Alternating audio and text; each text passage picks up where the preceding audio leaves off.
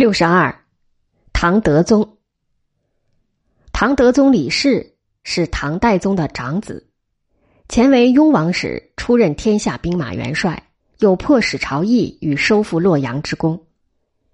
在唐德宗登位后，虽安史之乱结束已有些年头，然大乱给唐王朝带来了极其严重的后遗症，许多藩镇以半独立的形态与中央政府分庭抗礼。统一只是流于表面，分裂的因素深深的布满了大地。作为一个富有将国家真正实现统一使命的君主，唐德宗出台了一系列抑制藩镇的措施，并努力促使其产生效果。对许多藩镇首领而言，唐德宗的措施是致命的，他们不甘坐以待毙，遂以明的、暗的、软的、硬的各种方式继续负隅顽抗。彼此之间由是爆发了大冲突，再一次激起了政治大动荡。动荡的规模虽不及安史之乱，然其负面效应深刻的影响了唐朝中晚期的运势。藩镇半独立的割据，基本上是节度使刘后父子相传，或拥兵自重，然后逼请中央政府加以承认。唐德宗为分化瓦解藩镇间的联合，有时承认了些一时难以对付者，有时则相机予以拒绝承认，有时让藩镇间互相攻伐。他的这种方略在收到了一些效果的同时，也种下了让藩镇更加轻视中央的恶果。建中初期，镇济镇也称承德镇，今河北部分地区，李为越。资清镇今山东地区，李纳相继擅承节度使之职，唐德宗皆予以拒绝。由此，这二镇联合山南东道（今四川、陕西、河南部分地区）的梁崇义、魏博镇田悦共同反唐，形成了四镇之乱。在被唐德宗派兵粉碎后，继而卢龙镇（今河北部分地区）的朱涛。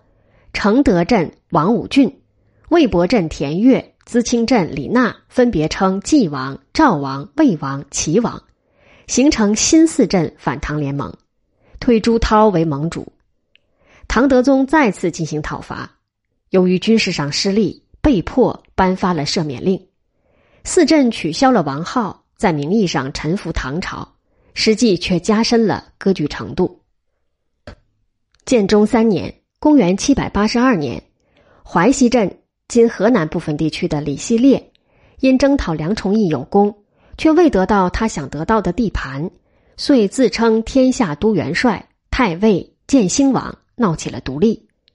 朱涛、王武俊、田悦等人为了自身的生存，纷纷遣使劝李希烈称帝，彻底与唐决裂。次年，李希烈正式反唐，并付诸军事行动。连取汝州（今河南临汝）、安州（今湖北安陆）等地。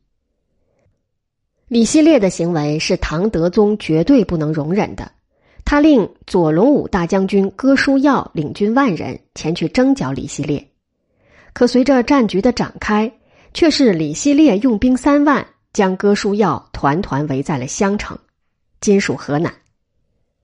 为解襄城之围，唐德宗。调泾原兵来长安，泾原在今甘肃固原地区，准备在整顿后发往河南。泾原兵本以为到了天子的脚下可获得丰厚的赏赐，以安顿家小，然事实让他们很是失望。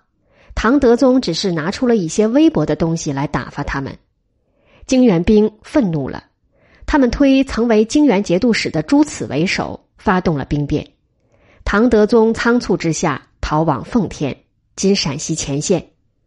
与此同时，李希烈攻陷襄城，并于年底拿下了汴州（今河南开封）。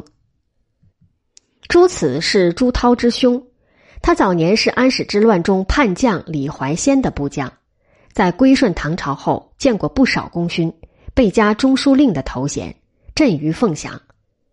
朱涛反唐，用蜡书与他联系。被唐军截获，唐德宗将他召回长安，名为安慰，实际是软禁了起来。当金元兵来推戴他，一系列的前因后果促使他同意了做他们的首领。基于各地反唐的形势，朱此在长安大明宫宣政殿登上帝位，国号大秦，改元应天。他致函联络朱涛，要求会师洛阳。随即，他率兵进攻奉天，围城数十天。然秦王的唐军从四处赶来，在李全之战中，他遭到大败，被迫退回长安。李全在今陕西礼泉。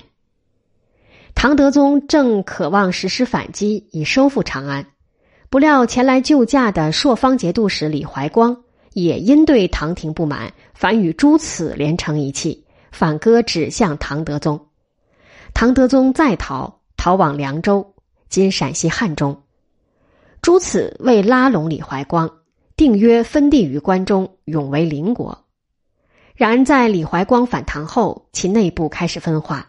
朱此遂对李怀光以臣相待，加上临近唐军的威胁，从而气得李怀光远走河中（今山西永济西）。在唐德宗与朱此的对垒中。名将李胜发挥了重要的作用。李胜因破吐蕃之功，官拜右神策都将军。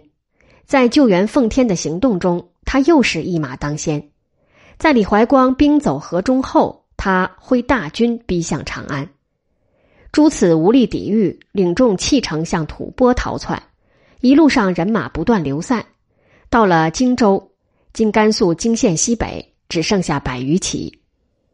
他所委任的泾原节度使田希建闭门不纳，转向宁州（今甘肃宁县），复遭到刺史夏侯婴的拒绝。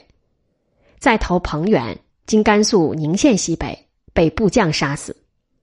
一场皇帝梦就此破灭。唐德宗收复长安的当年，也即兴元元年（公元七百八十四年），李希烈在汴州称帝，国号大楚，改元武成。李希烈设计的战略是攻下江淮，取得南方与北方之间的运输线。他以大将杜少成为淮南节度使，前去操作这个战略。然而，杜少成先失于寿州（今安徽寿春），再败于齐州（今湖北蕲春），几乎是全军覆没。此外，给杜少成打配合的骁将董事也在鄂州被唐军击溃。李希烈连连受挫，不得不放弃了经营江淮的战略，改向就近在河南发展。可是他仍是一败涂地。他亲率大军五万，在宁陵与唐军激战四十五天，失利而退。其将狄崇辉兵围陈州（今河南淮阳），战败被俘。其华州刺史李成见李希烈屡战屡败，归降唐军。致使汴州正面洞开，唐军向汴州推进，李希烈奔走蔡州，汴州为唐军所得。贞元二年（公元七百八十六年），李希烈在进一步的失败下食牛肉治病，其将陈先奇让医生陈先甫毒死了他，举城归降了唐军。两个伪皇帝虽都归于覆灭。然藩镇割据的格局仍未能得到有效的控制，这种态势一直延续到唐德宗的身后。唐德宗君临天下共二十六年，算是在位比较长的君主。然他的大多数时间都耗费在与藩镇的对抗之中，却少有建树。在他的晚年，由于对朝臣的猜忌，开始大力依靠宦官。遂致使在唐代宗之时遭到沉重打击的宦官势力重新开始抬头，宦官取得了禁军的控制权，在朝中极其飞扬跋扈。宦官不仅把持朝政，且危害于民众，其危害民众最烈的莫过于宫室。先前宫中所需物品均由官吏到长安市场上去购买。宦官见此有利可图，遂夺取了公事之权。他们购买物品，并不按照买卖原则，而是凭借权势低于市价收进，或巧取豪夺。人称名为公事，其实夺之。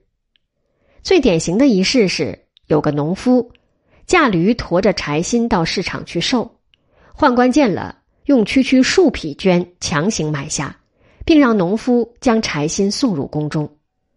入了宫门，宦官索要入门前，农夫大哭，无奈以绢相给，宦官不肯受，竟要他的驴子。驴子是农夫的命根子，由是拼死相争，打了宦官。事情报到唐德宗那里，他出于名声的考虑，废除了当时的宦官，赐了农夫十匹绢。然事情过后，他依然听任宦官把持公事，夺民财物。其实得到公事最大利益的不是宦官，而是唐德宗自己。藩镇把握地方财政，赋税供入有限。唐德宗用度紧张，在财政拮据的状况下，他以难顾天子的尊严，将廉耻丢在了一边，与小民争起了利。出于对财政的改革，唐德宗采纳了杨炎的二税法，然在二税法之中，他又加进了贱价税、茶税等苛捐杂税，以搜刮民脂民膏。